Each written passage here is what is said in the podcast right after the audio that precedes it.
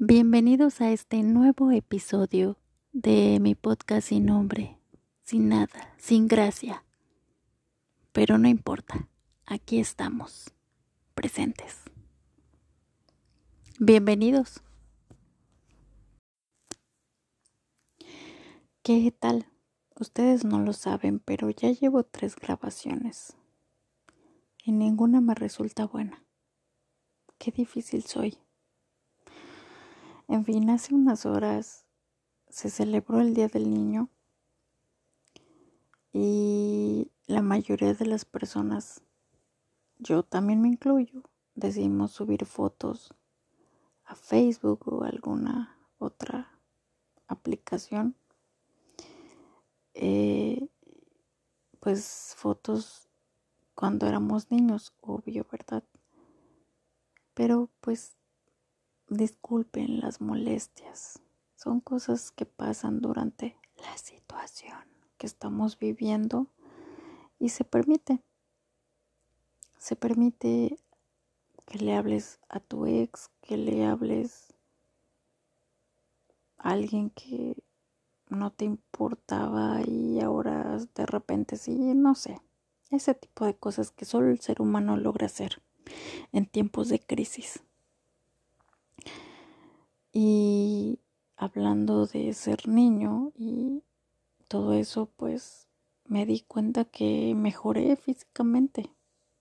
Mejoré, o sea, no, no, no una cosa brutal, no. Pero ahora ya como que me importa menos, o me importa un poco, o me conformo con lo que tengo. Entonces, pues antes era una un maldito duende que siempre aparecía enfrente. En las fotos, en los bailables, siempre le tocaba enfrente. ¿Por qué? Pues porque estaba enana. Y en la adolescencia, mientras veía que mis otras compañeras se desarrollaban a la máxima potencia, yo me quedaba ahí estancada sigo esperanzada, ¿eh? No, no, no dejo de pensar en que tal vez todavía pueda desarrollarme. Pudiera ser, ojalá, pongan changuitos. Pero bueno, yo solo veía como mis compañeras estaban desarrollándose muy bien y se veían algunas un poquito más grandes otras pues de su edad y yo me veía siempre de menor edad. Y a mí eso me fastidiaba. Yo quería verme más grande, quería estar voluptuosa, quería tener curvas, quería muchas cosas. Y ahora que ya crecí, obvio, no de estatura, pero sí de edad, pues digo, eso no es tan importante ahora. O sea, no me importa tener curvas o no me importa tener muchas nalgas. Bueno, eso sí quisiera, lo claro. Pero no me importa tener boobies o esas cosas que antes veía como una laguna gigante en, el, en la que me sumergía y me ahogaba. Pues ahora ya no lo veo así.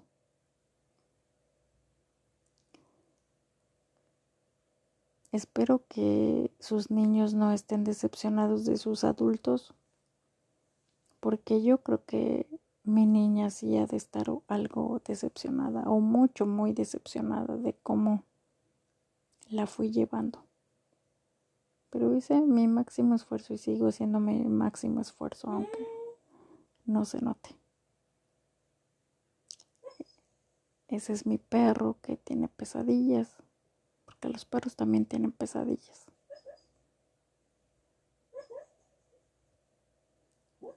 No sé qué podrán soñar. No tengo idea, pero ojalá algún día alguien descubra una máquina para poder guardar los sueños que tenemos. Estaría súper genial. Ya les había dicho que soy fanática de ese tipo de cosas. Así es, soy un poco loca. Pero me interesa y me gusta mucho el tema sobre los sueños. Creo que es algo muy cabrón que, que nuestro cerebro puede hacer, muy extraordinario.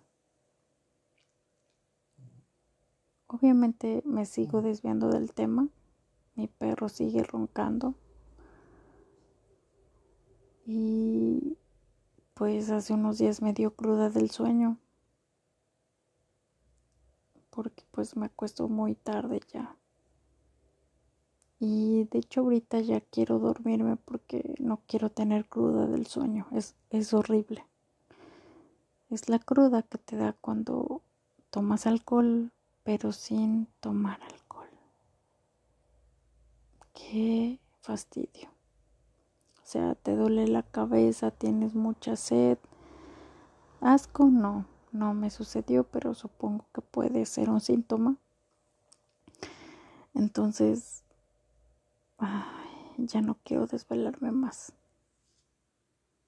Y nada más llevo hablando muy poquito tiempo. pero eso se lo debo a mi indecisión, la verdad, porque grabé tres veces y ninguna me gustó, entonces aquí estamos otra vez al pie de la letra, grabando con esta horrible voz.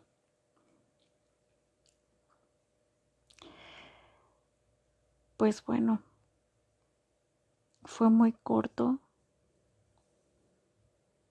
y muy breve, pero espero que reflexionemos sobre las cosas que queríamos y las que tenemos ahora. Ahí está la pobreza hablando. Llegó tarde, pero llegó y ahí está. Le saludo. Pues sí, hay que reflexionar sobre en qué tipo de persona nos convertimos. Es broma, no creo que reflexionen nada. Solo duérmanse. Y pues nada, bye.